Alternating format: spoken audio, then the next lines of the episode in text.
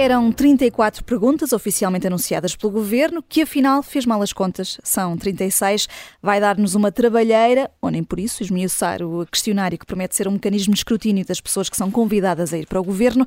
E nós prometemos uma jogada da semana, no mínimo animada, na eh, segunda parte. Como ditam as regras do jogo e com as cartas já baralhadas, sai o primeiro naipe aqui dos nossos quatro ases e são eh, umas espadas, para começarmos bem logo a abrir. Luísa Aguiar Conraria para o caso da Câmara de Espinho, envolvida num alegado esquema de corrupção por licenciamentos urbanísticos. Cinco detidos, um deles o presidente da Câmara, Miguel Reis, do PS, mas estas buscas envolveram também o anterior autarca do PSD, Joaquim Pinto Moreira, que parecia não querer, mas entretanto renunciou ao cargo de vice da bancada parlamentar e de presidente da Comissão Constitucional no Parlamento. Isto foi tudo anunciado por Luís Montenegro. Resumo feito, as tuas espadas agora. Uh, Pois, eh, já fizeste o resumo. Uh, Deixa-me só aqui chamar a atenção para, uh, para dois pontos distintos. E eu quero falar de ambos. Um tem a ver com este caso de corrupção em concreto, e isso é uma coisa. Outra tem a ver também com as notícias de, que vieram ao lume dos contratos uh, dos contratos que, que a empresa de, de, Montenegro fez, por ajuste direto com a Câmara, e, e, portanto, os assuntos são de facto separados. Quando estamos a falar do segundo caso, podemos estar a falar de, uh, de promiscuidade entre público e privado, mas não estamos a falar de, de crimes, ok? Portanto, não, as, os assuntos têm gravidades diferentes e, não se devem misturar. Uh, mas vamos começar primeiro aqui pela, pela questão da corrupção dos licenciamentos urbanísticos. Eu, eu, penso que, que isto entronca bastante numa discussão que nós já aqui temos tido, que é o saber se a corrupção é uma coisa que afeta principalmente o Partido Socialista ou se afeta.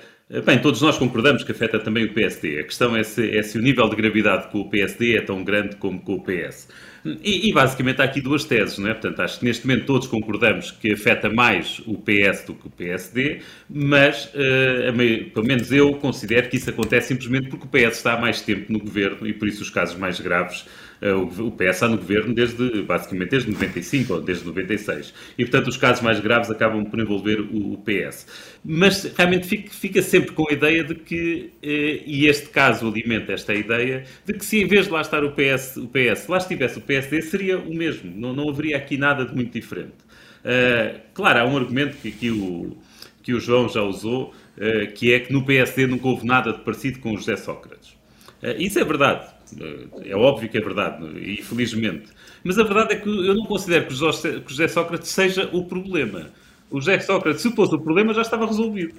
Porque o José Sócrates já está fora de cena. Não está ainda condenado, mas está fora de cena. Uh, e, e, portanto, pondo essa questão do José Sócrates de parte, porque já está, eh, já está de facto fora de cena, o, o que eu vejo é que uh, nós temos, se calhar, um problema de corrupção endémica ao país e que atinge uh, atinge os dois partidos principais do regime e isso é, é preocupante. Daí, uh, queria... uhum. Daí essas espadas bem afiadas. É, hum. Posso falar só mais um minuto ou não? Sim. Ainda tenho tempo? Ok. Depois queria falar da questão dos, uh, dos ajustes diretos, uh, porque isso é outro dos problemas que a nossa economia portuguesa tem, uh, que é a questão da enorme promiscuidade entre público e privado e a forma como tantos privados se alimentam do erário público.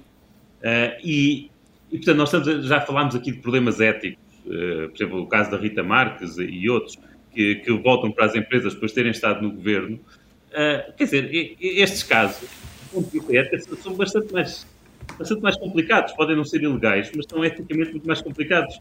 O Montenegro foi vereador da Câmara, tem na, tinha na Câmara pessoas do seu partido, pessoas que são são consabidamente seus, seus amigos próximos e andam ali a fazer contratos. Portanto, isto é, é uma promiscuidade público e privado que, que afeta o funcionamento do setor privado, que uh, atinge, que, que viola as regras da concorrência. Uh, e pronto, e de facto acho que uma pessoa, quando vê estes casos todos, percebe porque é que a economia portuguesa tem tanta dificuldade em desenvolver-se. Uhum. Uh, João Marcos de Almeida, uh, queres, uh, não sei se trunfar ou se assistir? Do, não, não, não, não. Do, dois pontos muito rápidos.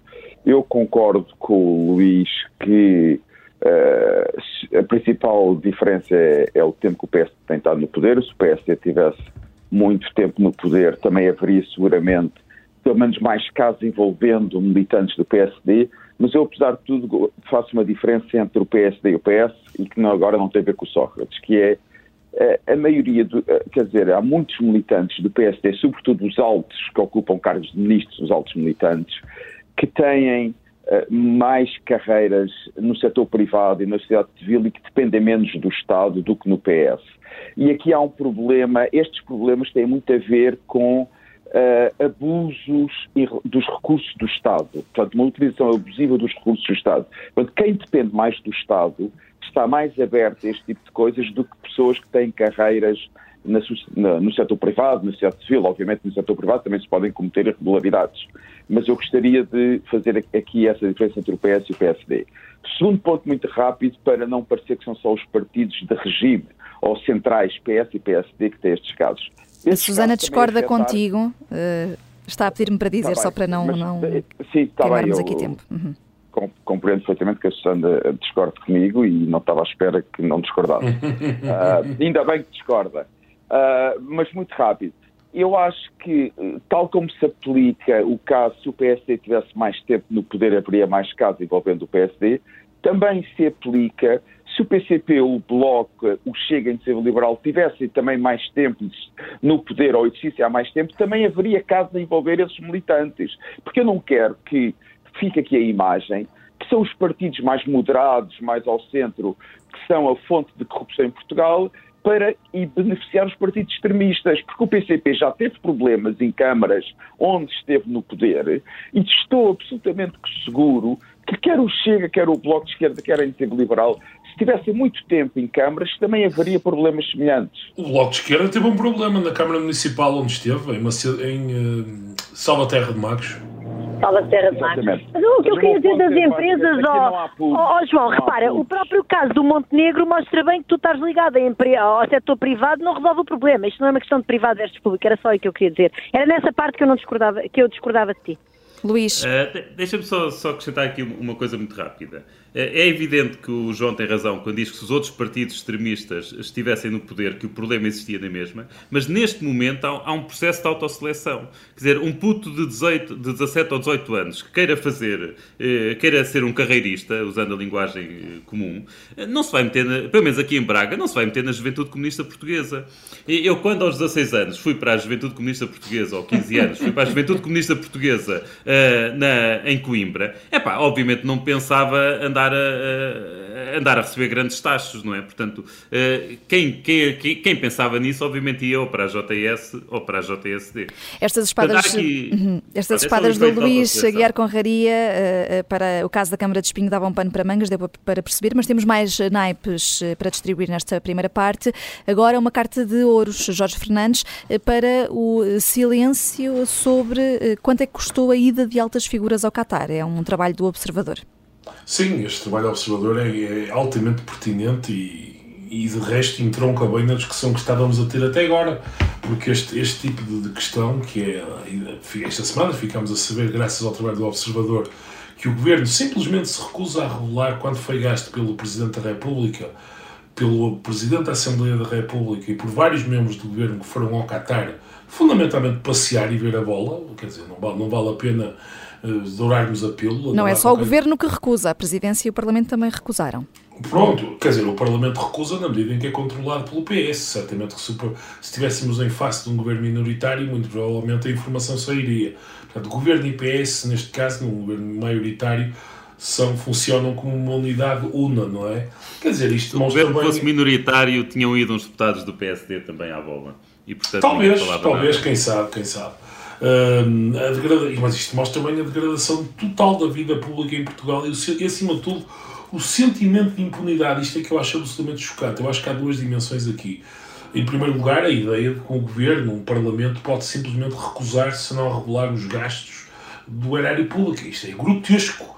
A única explicação que eu consigo conceber para isto é que, de facto, o gasto deve ter sido de tal maneira elevado, enfim, não sei quanto, mas tal maneira elevado que seria ultrajante neste momento aparecer nos jornais que se gastaram meio milhão de euros, um milhão de euros no total para levar a gente toda ao Qatar ver a bola, em hotéis de 5 estrelas, em tudo que, que uma deslocação destas uh, bolo.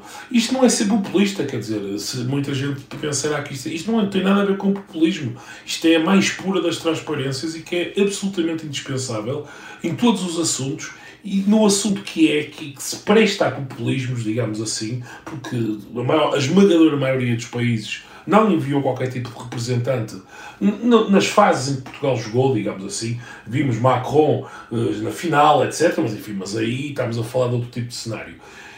E acima de tudo, o que me interessa mais neste caso é o facto dos eleitores deixarem isto passar. Isto está de tal maneira normalizado na cultura política portuguesa, noutros locais, noutros países, com culturas políticas muito mais exigentes de transparência, eh, isto seria realmente um escândalo enorme e muito provavelmente faria rolar cabeças eh, de uma maneira que escândalos menores em Portugal fazem. portanto, é muito triste que isto aconteça em Portugal e, acima de tudo, que os eleitores deixem que isto aconteça. A notícia do Observador saiu, foi muito importante, mas entretanto o assunto já morreu, passamos para o próximo escândalo, enfim, e portanto a, coisa, a coisa continua por aqui. Portanto, eu acho, acho, acho mesmo lamentável que isto aconteça e que o, que o Presidente da República embarque neste tipo de, neste tipo de, de jogos de esconder o que se gasta, porque ele sabe que muito provavelmente não seria bem acolhido o dinheiro que ele gastou para ir fazer documentador e ir às flash interviews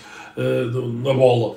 Uhum. É um artigo eh, extenso que está publicado no site do Observador, assinado pelo nosso editor de política, eh, Rui Pedro Antunes. Vamos passar para os eh, dois naipes que ainda faltam nesta primeira parte. Uma carta de copas, João Marcos de Almeida, e é para todos os europeus, ou para os europeus em geral, quase todos, vá, 74% da população europeia defende o apoio à Ucrânia, apesar dos custos económicos desta guerra. Exatamente. Uh, portanto, é para quase todos os europeus, para a maioria dos europeus, nós recordamos todos que no final do verão, para setembro, outubro, toda a gente temia que a meio do inverno ou durante o inverno eh, os, as populações europeias deixassem de apoiar uh, o apoio à Ucrânia por causa dos custos económicos uh, e, sobretudo, dos custos energéticos desse apoio. Como, como sabemos muito bem, parte do apoio à Ucrânia é, uh, tem a ver com os europeus deixarem de comprar energia, gás e petróleo à Rússia, o que tem um impacto no dia a dia das pessoas, portanto toda a gente temia isso. Mas ontem o Eurobarómetro mostrou, não, não só como disseste, Vanessa, que 74% das populações da União Europeia continuam a apoiar que se ajude a Ucrânia na guerra contra a Rússia, com mais cerca de 82, 83% apoiam que a União Europeia se torne completamente autónoma em termos de energia em relação à Rússia, portanto apoiam, mesmo que isso implique custos, como está a implicar, que os europeus deixem de comprar petróleo e gás à Rússia. Uh, de todos os países da União Europeia, apenas três têm menos de 50% de apoio à guerra na Ucrânia, ou apoio à guerra na Ucrânia a Grécia, a Eslováquia e a Bulgária, estão nos 40 altos, 47, 48. Uh, a França e a Alemanha, os principais países, apoiam com cerca de 74, 75%. Mas também queria sublinhar, e isto para mim é uma razão de orgulho, que Portugal está entre os cinco países da União Europeia que mais apoiam a ajuda da União Europeia à Ucrânia. mais que a Polónia e que os países bálticos. 92% dos portugueses apoiam que se continue a ajudar a Ucrânia. A Dinamarca também são 92% e só há três países acima de Portugal: a Holanda, a Finlândia e a Suécia. Portanto, eu acho que isto é motivo para os portugueses sentirem orgulho em si próprios, porque continuam a apoiar com uma larga maioria. Bem sei que Portugal não sofre muitos dos custos diretos que outros países sofrem, mas sofre custos indiretos. A subida de preços, a inflação tem muito a ver com a guerra. Portanto, Portugal também está a sofrer os custos desta guerra, mas mais de 90% dos portugueses continuam a apoiar a ajuda da União Europeia à Ucrânia e eu tenho muito orgulho nesse apoio maciço do, dos portugueses. Uma nota de esperança aqui eh, da parte de João Marcos de Almeida.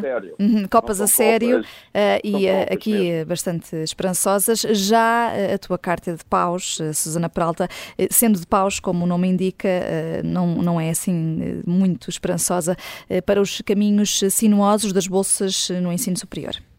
Sim, é uma carta de paus. Para isso saiu um artigo esta semana no P3 do Público de um jovem de 18 anos, que é o José Paulo Soares, que, é um, que aliás tem um podcast, que se chama A Conversar é que a gente se entende, e, e, esse podcast já entrevistou dois dos ases aqui do, do nosso baralho, portanto, é esta, esta AS que vos fala e o AS Conraria.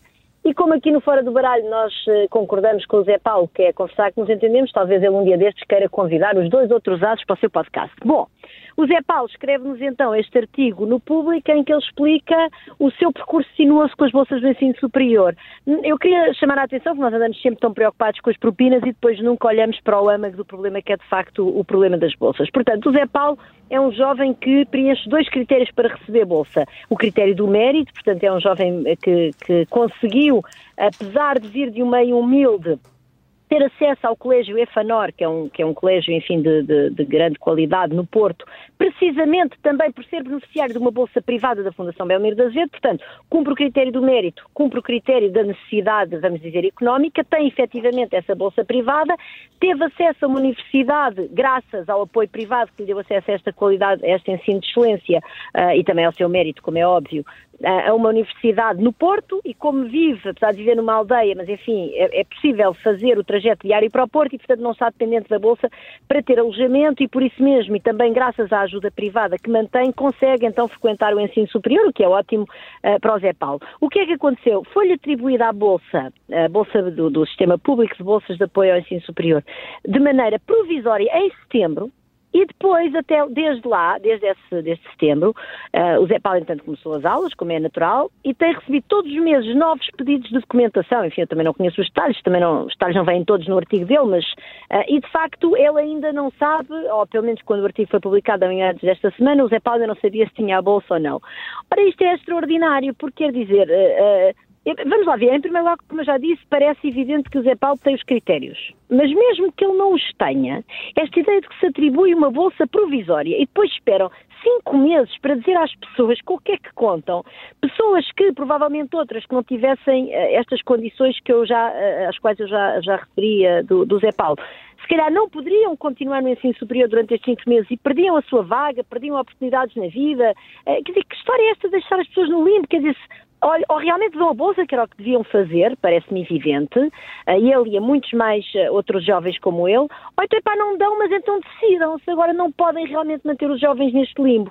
Um, e, portanto, eu acho que isto mostra bem até que ponto é que também às vezes o nosso debate está desviado do essencial, porque nós andamos aqui a debater se devemos baixar 200 ou 300 euros na propina anual e depois obrigamos as famílias a suportar o custo do ensino superior durante cinco meses num limbo sem saberem se esse vai ser ou não vai ser o futuro dos seus jovens, uh, sem saberem se, se vão ter uh, o, o, apoio.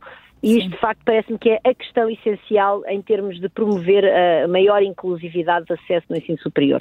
A indignação da Susana Peralta é partilhada pelo uh, Jorge Fernandes, que de resto tem trazido muito este tema também das bolsas do ensino superior aqui uh, ao Fora do Baralho. Vamos fazer uma curta pausa, fica a promessa de, na segunda parte, uh, respondermos mais ou menos ao questionário do Governo para escrutinar os governantes.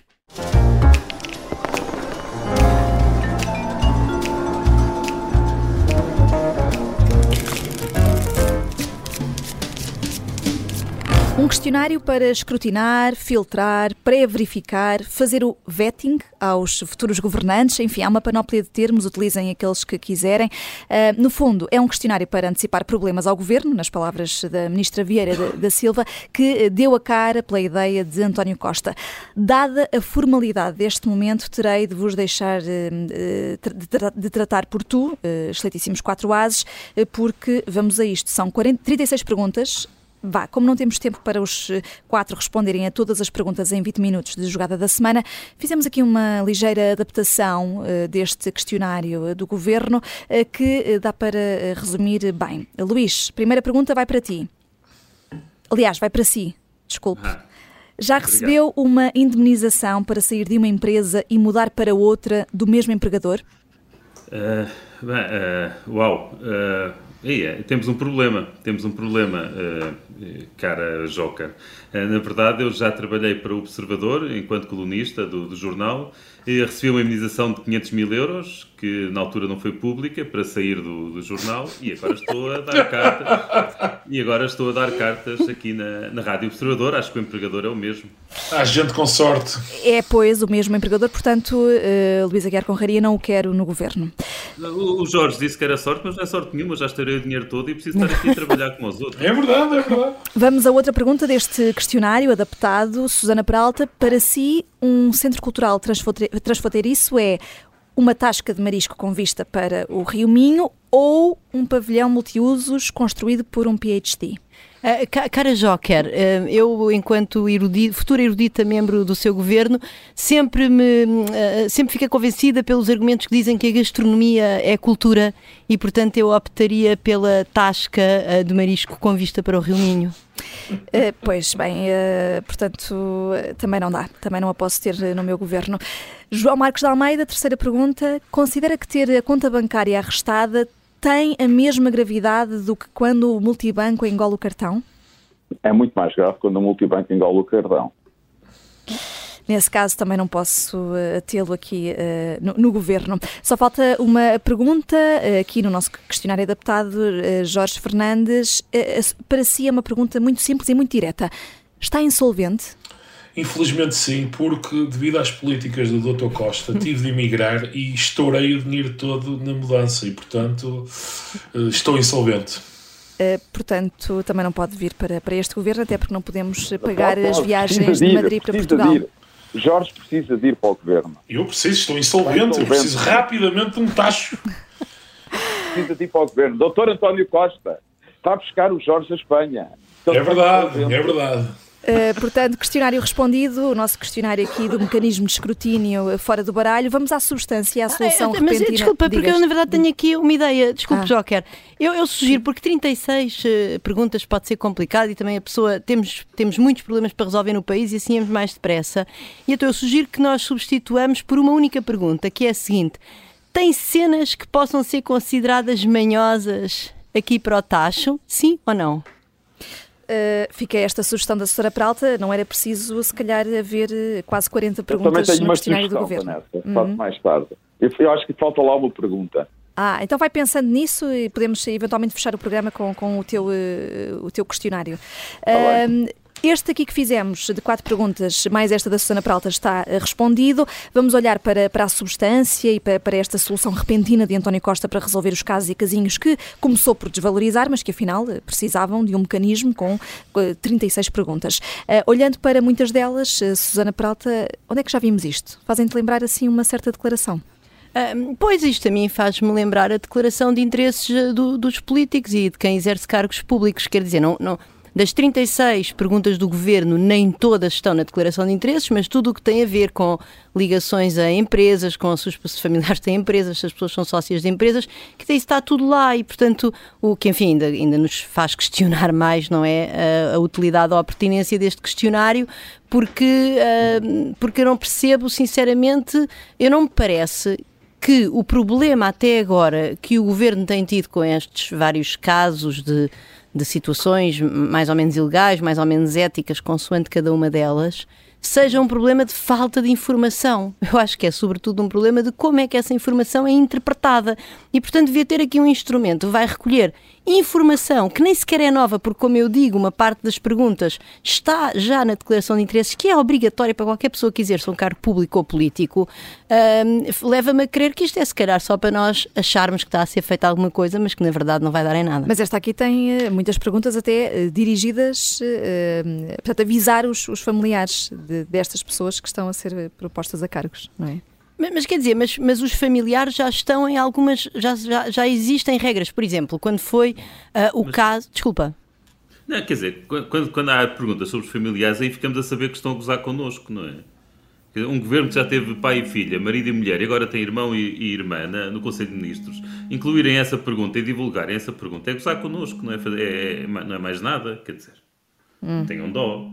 Sim, além de que, de que há regras já, por exemplo. Uh, as empresas detidas por familiares, por exemplo, não podem participar em processos de contratação pública. Portanto, quer dizer, não, não, sei, se calhar em vez de fazerem perguntas, deviam, deviam fazer um compêndiozinho com o manual das regras, que é aquilo que nós fazemos, por exemplo, aos alunos que chegam de novo a uma faculdade, na minha certamente fazemos isso, estou aqui as regras, isto é, digamos, aquilo que nós esperamos de vós.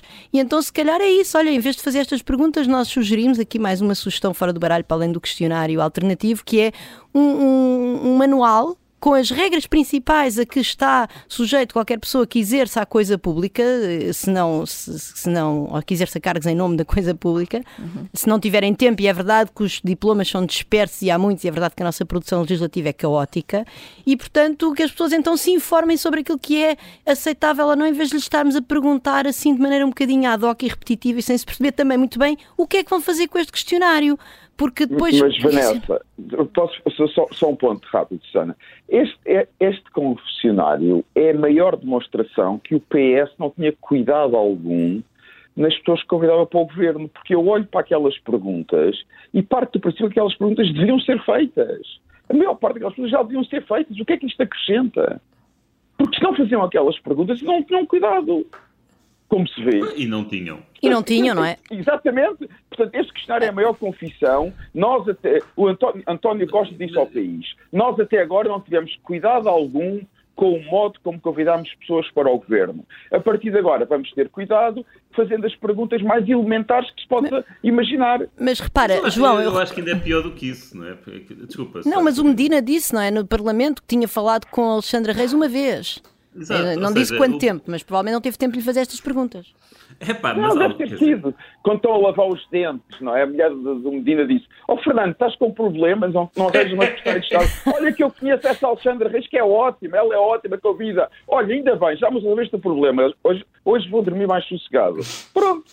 E no dia seguinte de manhã telefonou para a Alexandra Reis e convidou para ser secretária de Estado.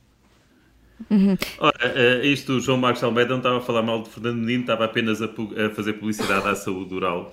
Uh, portanto, oral dos portugueses. Portanto, Quando digo, as imagens subliminares têm de ser explicadas. beber café, estavam a tomar Tem, tem de ser explicadas.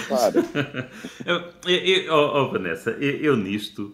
Quer dizer, eu, aliás, o, o, meu naipe da semana, se isto não tivesse vindo para, para o T, para a segunda parte, teria sido exatamente Copas para Costa porque acho absolutamente extraordinário como é que depois dos disparates todos que ele fez na nomeação de secretários de Estados e ministros nos últimos tempos, consegue pôr todas as pessoas a discutir uma absoluta irrelevância.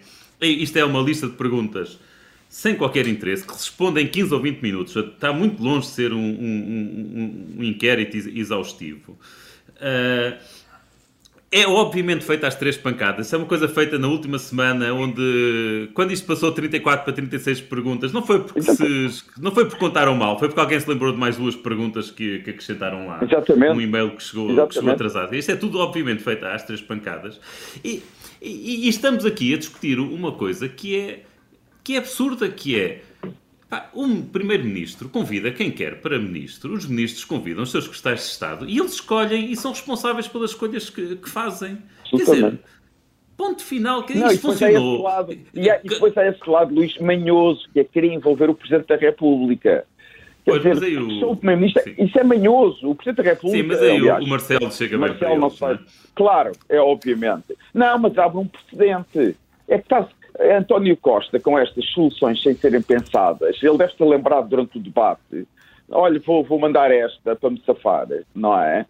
Uh, estas soluções serem pensadas podem abrir precedentes perigosos, que é e, o, orientar o regime político no sentido de uma maior presidencialização, não é? Portanto, o Presidente da República, há razões porque o Presidente da República não deve ter nada a ver com a nomeação de membros do governo.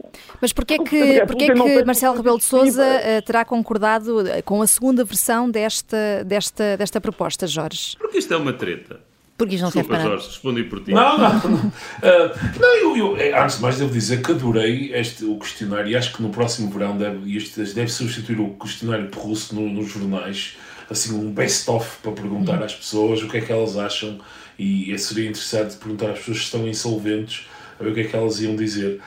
É, isto é claramente uma cortina de fumo para não, para não mudar rigorosamente nada. Eu concordo com tudo o que foi dito, claro. E acho que a tentativa de envolvimento de Marcelo Rebelo de Souza é, é, baixa, acima de tudo é, uma, é, é baixa, é baixa política. Oh, Jorge, desculpa lá, desculpa lá, mas isto é uma cortina de fundo para não mudar rigorosamente, mas não há nada para mudar. Quer dizer, eles que escolham bem os ministros, os bons e bem os secretários de Estado. Então, claro, não, mas, mas durante 40 não, eu acho que é um problema maior que isto. O problema durante 40 anos não houve problema nenhum a nomear ministros e secretários de Estado, eles tinham, o... queriam e, e, depois eram responsabilizados por isso. E, e agora, e agora não, eu durante, contigo. durante um ano o, o, Costa dá tiros nos pés, a seguir a tiros nos pés, vai-se alterar isto? Não, eu concordo contigo, até porque, quer dizer, a ideia de. Vamos lá ver, do ponto de vista orgânico, a ideia, a ideia de centralização de todas as nomeações é completamente irracional. Isto tem que, ser, tem que haver uma, um processo de delegação, em, como tu estavas a dizer, em que os ministros escolhem os secretários de Estado. Quer dizer, não é o Primeiro-Ministro, nem é a coordenação política central do governo que vai estar a fazer um, uma fiscalização de cada subsecretário de Estado de áreas recônditas. Quer dizer, nem, não tem tempo, é irracional, eh, nem tem informação suficiente sobre isso. E, portanto, é, é, isto, é, isto, isto é, isto é uma, uma, uma, coisa ridícula, não é? Aliás, vocês lembram-se que na sequência do, do Family Gate, o, na altura o Costa anunciou a criação da entidade da transparência, que nunca saiu do papel, em parte por falta de vontade política e, nout, e noutra parte porque houve umas, umas tentativas de, de, instalação aquilo em Coimbra, pois em Coimbra não havia eh, condições logísticas para instalar aquilo, enfim, é todo um filme. Mas olha que o Tribunal Constitucional tinha prometido que ia instalá-lo até ao fim de 2022. Sim, e, e olha, já estamos em 23. Quem pois é, pois é, mas o problema é que há uma série de questões, porque havia, há, há, há, gente que quer fazer aquilo em Coimbra porque acha que, que Coimbra não merece e que deve ter. Aqui, há, há um grande debate dentro do próprio Tribunal sobre isso e, portanto, não me parece que. Enfim. Mas acima de tudo, acho que há falta de vontade. Claro que há falta de vontade, porque tu vontade, podes instalar provisoriamente e depois logo decides, eh, como é não, Mas o problema, o problema central. Só um ponto, só um ponto rápido em relação ao questionário, o questionário é completamente irrelevante, mas mostra uma coisa importante: é que António Costa está realmente cansado, está desorientado, está perdido, e isso é que é o problema político sério, porque ele é primeiro-ministro durante mais, até dois, final de outubro de 2026. O mandato dele só acaba em 2026 e nós temos um primeiro-ministro com maioria absoluta que cada vez dá mais sinais de desorientação e cansaço. E houve outra coisa que aconteceu esta semana no Parlamento que eu gostaria de sublinhar.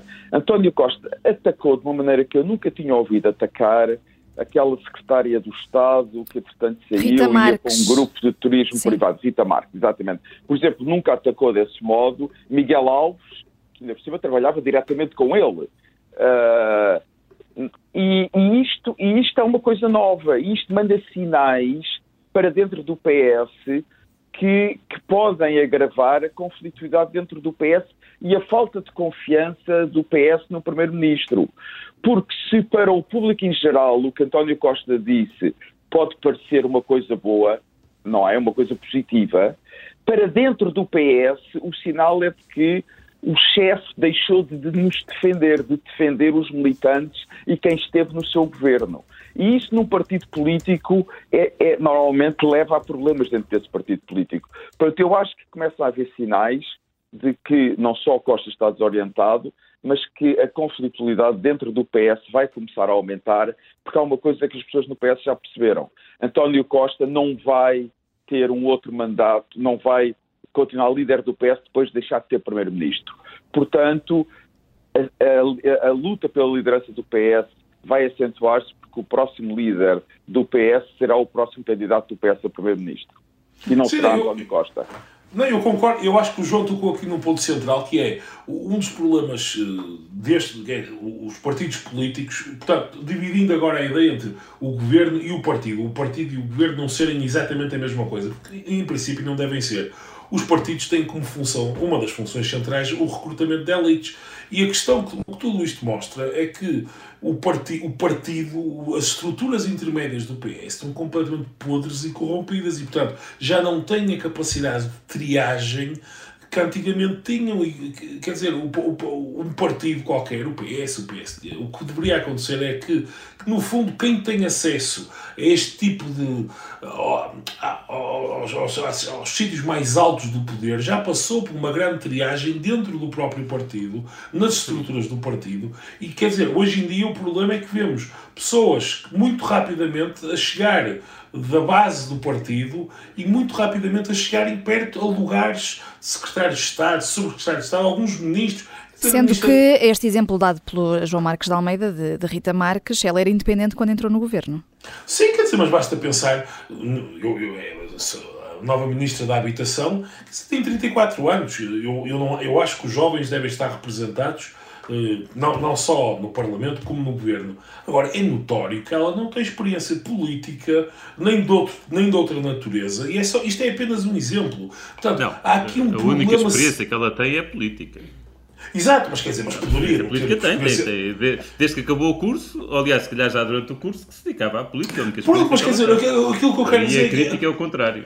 Não, não, mas quer dizer, o ponto central que eu quero fazer é que o partido uh, em si mesmo está de tal forma corrompido, por um lado, e habituado a estar no poder. Isto, no fundo, entronca tudo com a discussão que tivemos também na primeira parte.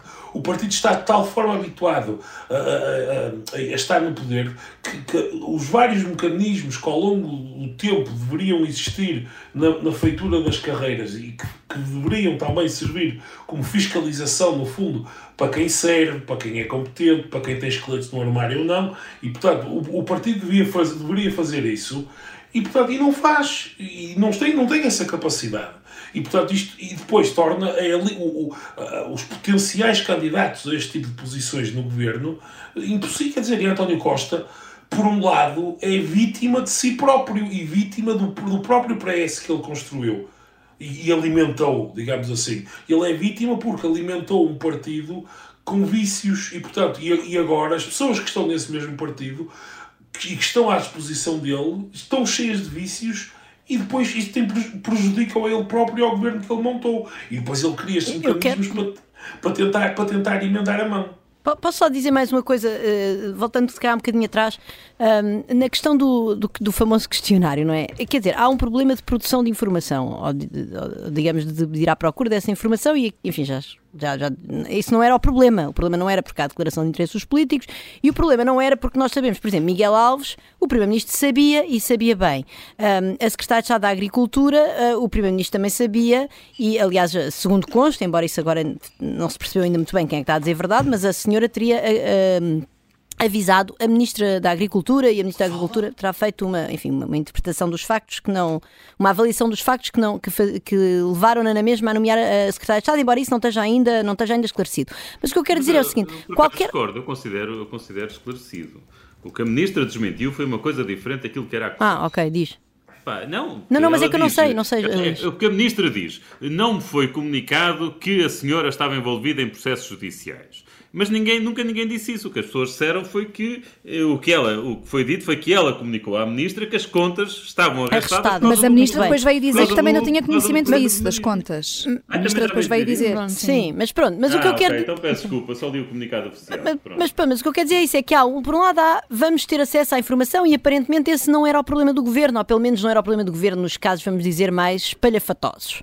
E depois há outro problema a seguir que é o que é que fazemos com esta informação. E se este questionário não diz qual é a linha vermelha que António Costa vai pôr ali. Ele pergunta às pessoas, por exemplo, tem contas no estrangeiro. E então depois quê? Se a pessoa tem uma conta no estrangeiro, não pode ir para o governo, sim ou não? Ou, ou é de um montante? Quer dizer, se, o Primeiro-Ministro tem é que nos dizer qual é o seu critério, porque o seu critério, até ver, é muito maleável e é muito dependente da pressão de Belém e da pressão da opinião pública, porque a maneira como ele defendeu uh, Miguel Alves até ao fim e a maneira como ele também defendeu a Secretária de Estado no Parlamento para poucas horas depois eh, aceitar a admissão ou admiti-la, isso também importa pouco, mostra que ele não tem esse critério e é isso é que nós precisamos de saber enquanto eleitores, é qual é o seu critério. Não é dizer-nos que agora inventou aqui um questionário que supostamente o vai fazer recolher informação que na maior parte dos casos e até prova em contrário já era pública e o Primeiro-Ministro já sabia, ou pelo menos os membros do seu governo já, já sabiam. E portanto esse é que me parece aqui também a, a questão mais importante e que essa ainda ninguém nos disse e o Primeiro-Ministro ainda não nos disse. Hum.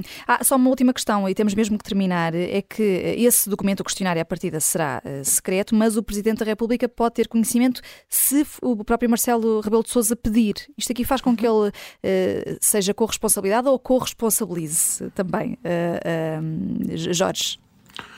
Eu acho que Marcelo Rebelo Sousa não deveria ter acesso a essa informação, porque desde a revisão constitucional de 82, o Presidente da República não tem uh, qualquer tipo de fiscal, poder de fiscalização política sobre o governo, até porque aí tornar-se abrir-se o cenário que, António, que o próprio António Costa falou, que é, imaginemos que alguém passa no crivo do dito teste, enfim, e que Marcelo Rebelo de Sousa também dá o seu ok e seis meses mais tarde descobre-se que, enfim, alguma coisa uh, está a acontecer com aquela pessoa e que, e que de facto. Alguma coisa pode, manhosa, sim. Alguma hum. coisa manhosa, digamos assim. Em que posição é que fica Marcelo Rebelo de Souza? Altamente complicada, na minha opinião. Portanto, ele, ele devia ser o primeiro a não querer estar envolvido nesse tipo de. Eh, quer dizer, neste tipo de, de, problema. Quer dizer, isto é um problema pura e simplesmente do governo e, assim, e, e para além de tudo, quer dizer a ver, vamos, como é que corre a execução deste, deste questionário, deste mecanismo de escrutínio dos governantes? Como aqui, como aqui, Jorge, somos fora do baralho e temos mesmo de terminar, concluímos facilmente pela falta de perfil dos nossos quatro ases para irem para o governo. Fora do baralho, continuaremos na próxima semana, até sexta ao meio-dia.